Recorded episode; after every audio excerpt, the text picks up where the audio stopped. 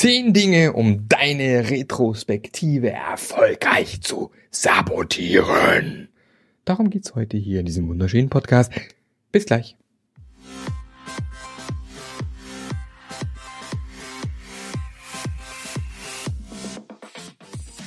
Der Passionate Teams Podcast.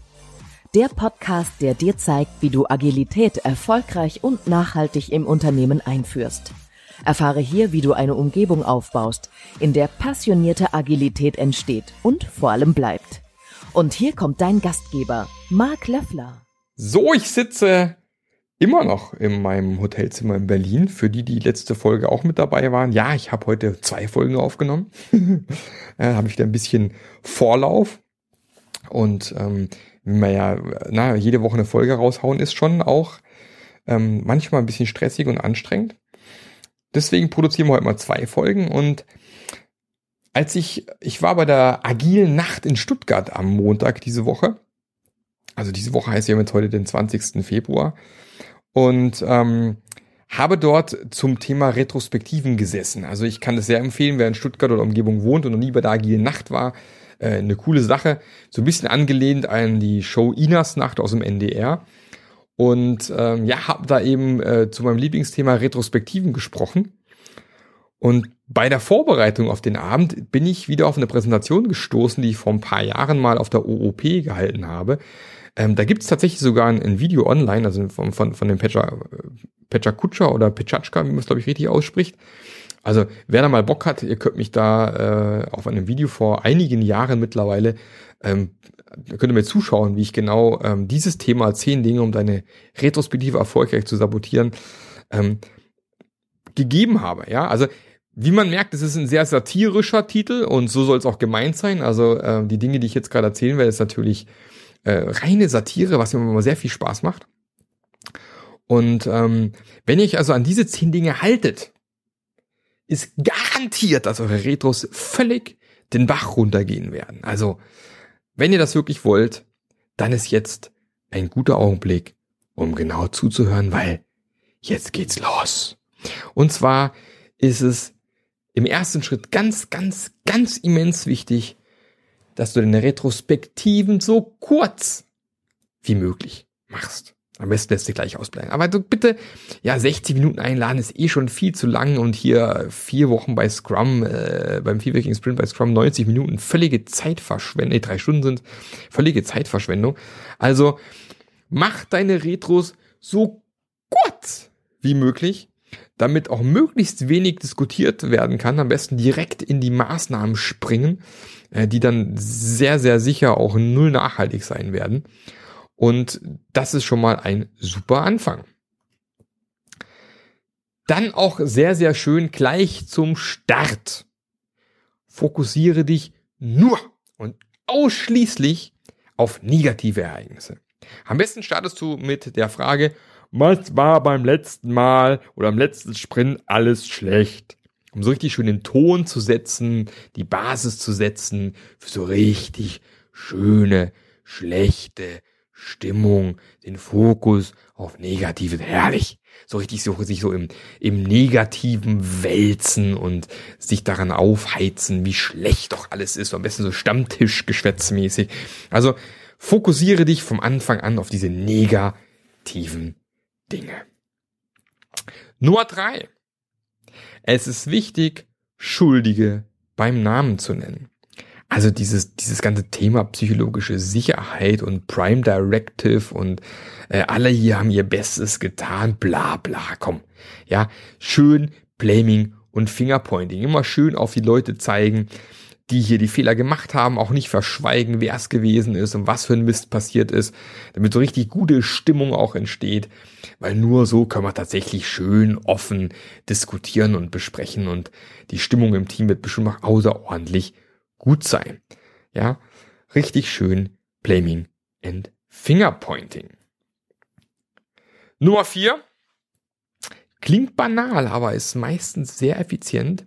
Bringe niemals etwas zu essen, die Retro. Also hat sich ja so ein bisschen so durchgesetzt, dass Leute mittlerweile äh, hingehen und dann Gummibärchen, Salzstangen oder sonst was irgendwie mitbringen, um das Ganze ein bisschen aufzulockern und die Stimmung zu heben. Nein, hör auf damit. Nix.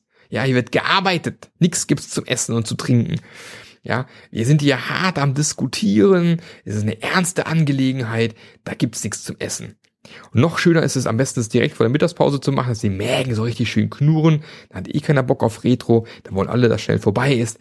Deswegen eine tolle Sache. Niemals Essen mitbringen. Nummer 5. Sorge dafür, dass jeder und wirklich jeder seinen Laptop mitbringt.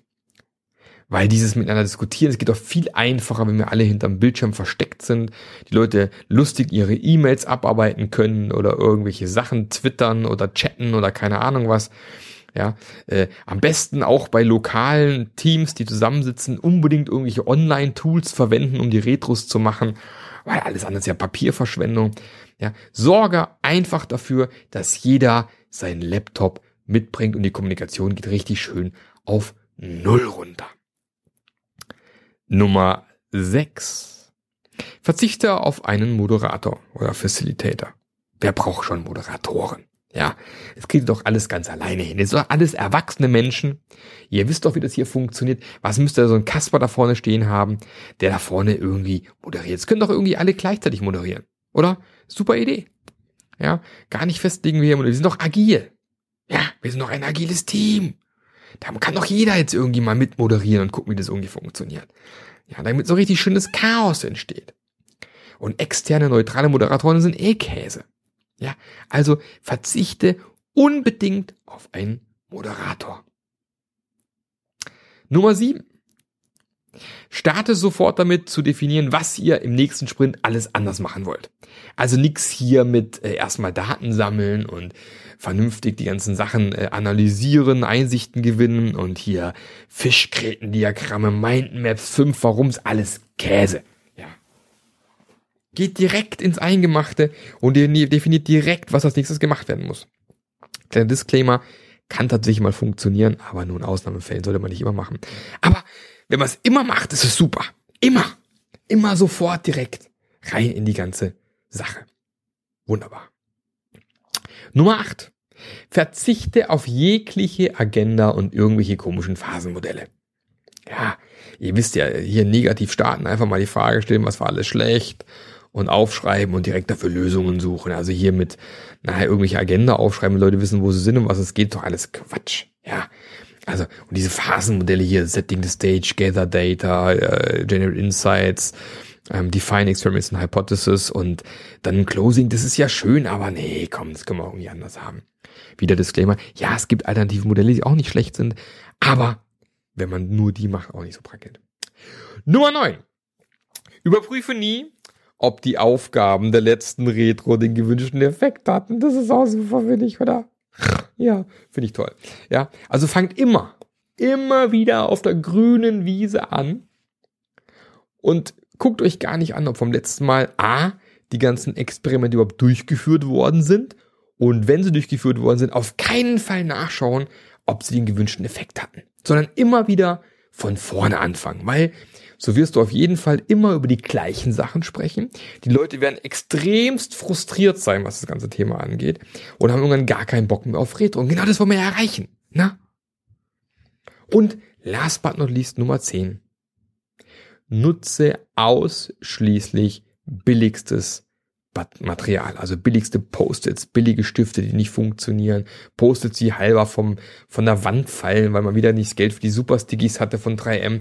Ja, also bitte guckt, dass es so unangenehm, eklig und, und schlecht ist, die ganzen Sachen auszufüllen und auch keinen Spaß macht und nichts hebt an der Wand und die Stifte gehen nicht und das nochmal richtig schön einen Frust so richtig schön anzuheizen damit die Retro auch wirklich gar keinen Spaß mehr macht.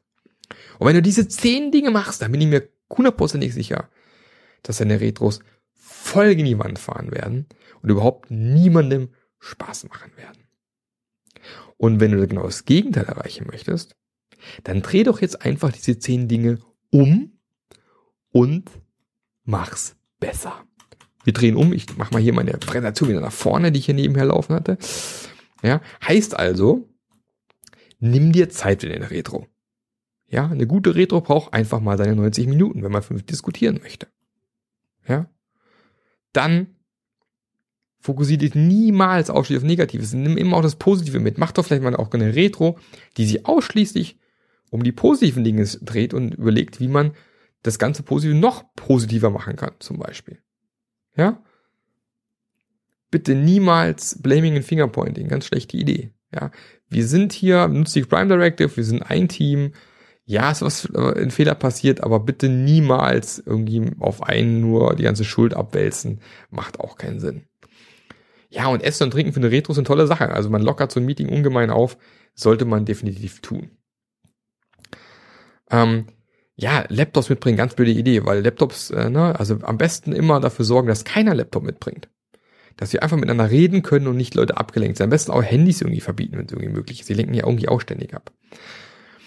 Und moderatortechnisch halte ich es für extrem wertvoll, wenn man sich einen neutralen Moderator von außen holt. Also ein Scrum Master vom anderen Team beispielsweise äh, ist schon ein guter Schritt, weil man als Scrum Master äh, in seinem eigenen Team gerne vielleicht auch als Teilnehmer mitmachen möchte. Dann ist es immer ganz nett, wenn ich da ähm, auch mitmachen kann.